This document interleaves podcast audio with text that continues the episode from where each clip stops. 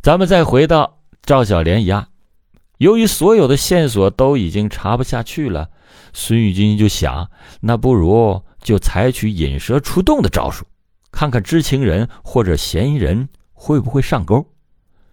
至此为止，警方对被烧女尸身份的认定还只是极小范围才了解的秘密，哪怕赵小莲的家人也被交代不要和外人谈起她的失踪。于是，孙玉金就让赵小莲的弟弟放出风去，说姐姐失踪多日，听说啊渭金河畔发现了女尸，打算去辨认是不是她。歹徒肯定是不想让警方太早知道女尸的身份，一定会阻止受害者家人去认尸。果然，赵小莲的弟弟对外散布消息才没多久，赵小莲的妹妹在自己家窗台上捡到了一封信。信是以李向东的口气写的，说自己和赵小莲马上要去广州了，家里的一切就拜托弟弟妹妹们照顾了。信的末尾处还特意加上了一句：“看后把此信烧掉。”李向东家人见到信以后都说这不是李向东的笔迹。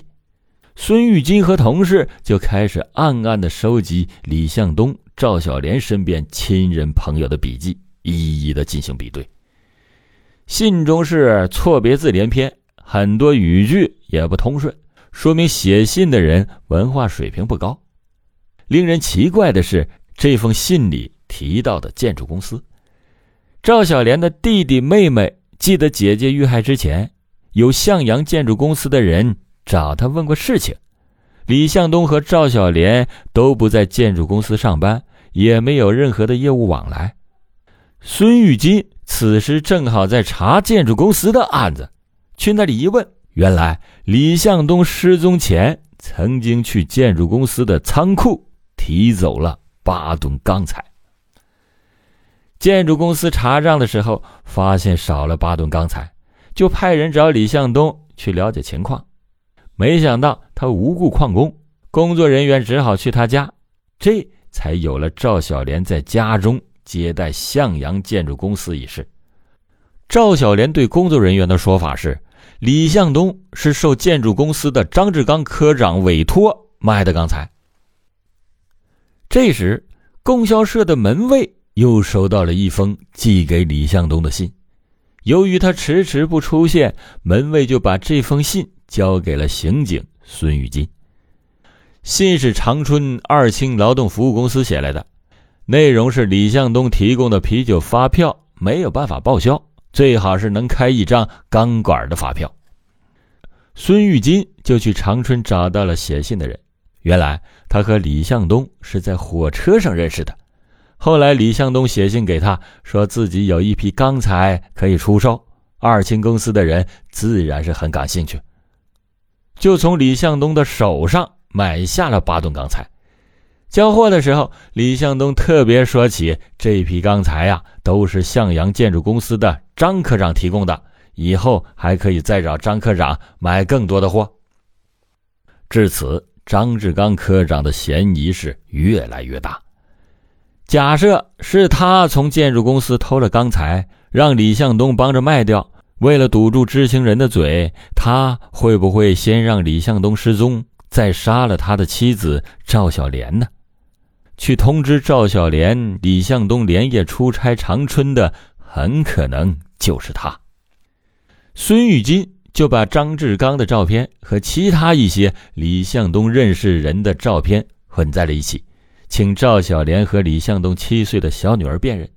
小女孩的目光越过了张志刚，定格在一个孙玉金没有预想到的人的身上，他叫侯磊强，是李向东的朋友。也在向阳建筑公司工作。这个侯磊强二十八岁，是那家建筑公司的一名库管员。孙玉金判断送口信的人和写信的人应该是同一个人，但是经过笔迹鉴定，发现那封信不是侯磊强写的。但警方判断这件事儿跟侯磊强肯定是脱不了干系。于是就围绕着侯磊强展开了调查。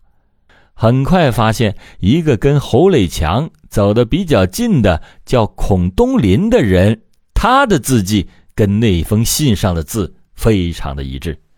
孙玉金没想到又多出了一个嫌疑人。侯磊强被捕，他的第一份口供是这样的：科长张志刚是盗窃钢材的主谋，他联系在供销社工作的李向东帮忙倒卖。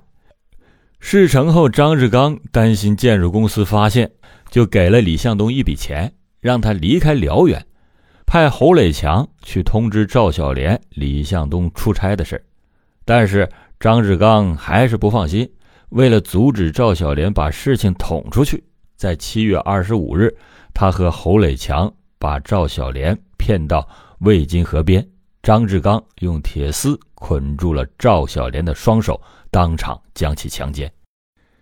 赵小莲才知道自己活不长了，苦苦哀求张志刚放了自己，张志刚根本没有理会，带着他到玉米地，再次的实施强暴。侯磊强则一直在旁边观看，张志刚让他先走。侯磊强还没走出多远，就听到赵小莲的杀猪一般凄惨的嚎叫。玉米地里火光冲天，张志刚放火活活烧死了赵小莲。按照侯磊强的这些供词，公安局的干警们都松了一口气儿，这起错综复杂的案子总算可以结案了。虽然有很多的证据都指向了张志刚，但是他到案以后，并不承认自己参与了盗窃八吨钢材，更不承认杀害了赵小莲。然而，孙玉金也觉得这案情并不十分合理。侯磊强可以说围观了张志刚作案的全部过程。他对张志刚用铁丝绑缚赵小莲双手这个细节的描述却是与事实不符。法医在赵小莲的双手上并没有找到任何的勒痕，会不会是侯磊强这小子没说实话呢？于是孙玉金又经过一番艰难的审讯和他长时间的对峙后，侯磊强的心理防线彻底的崩溃。侯磊强终于承认。是他杀了赵小莲，给出了第二份口供。张志刚自始至终都没有参与盗窃钢材、安排李向东消失、杀害赵小莲的罪行。侯磊强才是所有案件的主谋，他和李向东、孔东林三个人策划从建筑公司偷走了钢材进行倒卖。为了转移焦点。侯磊强让李向东告诉长春的二星公司，卖钢材的是向阳建筑公司的张科长。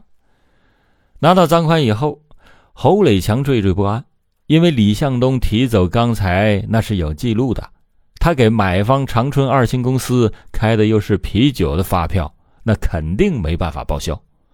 日后建筑公司或者是警方很容易就会查到李向东的头上。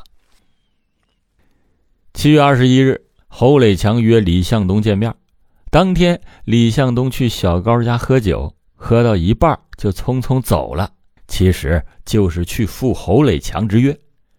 李向东和侯磊强会合之后，侯磊强趁着李向东不注意，从他身后用铁锤将其砸昏过去，之后把他扔进了附近的煤井里边。当时李向东并没有死。还在井下大声的呼救，侯磊强是朝井里又扔了两块大石头，又用铁锹往井中填土，这才算彻底解决了这个麻烦。他接下来就去李向东家，告诉李小莲李向东出差的消息，还叮嘱赵小莲说：“如果要是有人问起建筑公司八吨钢材的事情，你就说是张科长安排的。”果然。建筑公司的人找到赵小莲询问情况，他就按照侯磊强教的，把事情推到了张科长的头上。七月二十五日，侯磊强从单位司机那儿借了个汽油桶，又要了满满的一大桶汽油。他假称啊，李向东逃回了辽源，想要和赵小莲见面。赵小莲就连夜赶到了渭津河边，跟在侯磊强的后面渡河去见丈夫。在下水之前，他脱下了袜子，塞进了衣服口袋，光着脚，穿着凉鞋，和侯磊强一起过了河。走到河的拐弯处时候，侯磊强把事先准备好的汽油桶放在了地上，对赵小莲说：“我知道你没别的，李向东跑了，巴顿刚才的事儿已经漏了，我得把你整死，要不我就完了。”赵小莲看势不妙，趁机就往河北面跑去。侯磊强马上追了上去，并且把他拽了回来。赵小莲当时就害怕了，苦苦的哀求说：“你可别杀我，我还有孩子呢。”侯磊强看赵小莲苦苦的哀求，就趁机提出了要奸污她。赵小莲也不敢拒绝，当时也就答应了。侯磊强对赵小莲施暴的时候，赵小莲兜里的袜子，也就是这个时候。掉了出来。之后，侯磊强假装同意，放了赵小莲，带她在玉米地里走了一会儿。他高跟鞋的鞋印深深的就印了下来，这也导致警察认为他是下决心自杀前在徘徊犹豫。趁赵小莲没有防备的时候，侯磊强从后面将她掐倒。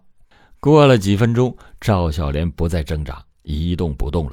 侯磊强当时以为他已经死了，就往赵小莲身上开始倒汽油，点上火之后，就拿着桶跑进到了玉米地。接着，他听到了赵小莲啊的一声的惨叫。原来，起火之前，赵小莲只是被侯磊强掐的晕了过去，并没有真的死。这下，李向东、赵小莲夫妇俩都张不了嘴了。侯磊强接下来要做的就是毁灭物证。他和孔东林两个人偷偷闯进了向阳建筑公司，打伤了门卫，在财务室的外面把所有的票据都给烧了。侯磊强想着，这一切都已经安排好了，自己可以高枕无忧了。就在这时，听到赵小莲的弟弟放出来的消息，又慌了手脚。他不想让警方知道女士的身份，就让孔东林照着自己的草稿抄了信。悄悄地放在赵小莲妹妹家的窗台下，试图让赵小莲家人认为他和李向东是去了广州。侯磊强本来以为所有的知情人都死了，所有的证据都指向了张志刚，他可以平安无事了。但他没有想到，在他得知到赵小莲家属要去认尸时写的那封信，让他彻底的暴露了。侯磊强带着警察去美景，找到了李向东的尸体，这才是证明他作案的最有力的证据。纵观整起案件，这是一个因为挪用公司财物而引发的命案，两名受害人也是这场犯罪行为的参与者。这种悲剧本可以不发生在他们夫妻身上，如果他们没有参与违法行为，他们也不会丧命。他们七岁的孩子也不会成为孤儿，所以遵纪守法，不取不义之财，才能避免这种意外。好了，感谢你收听老欧讲大案，老欧讲大案，警示迷途者，唤醒梦中人。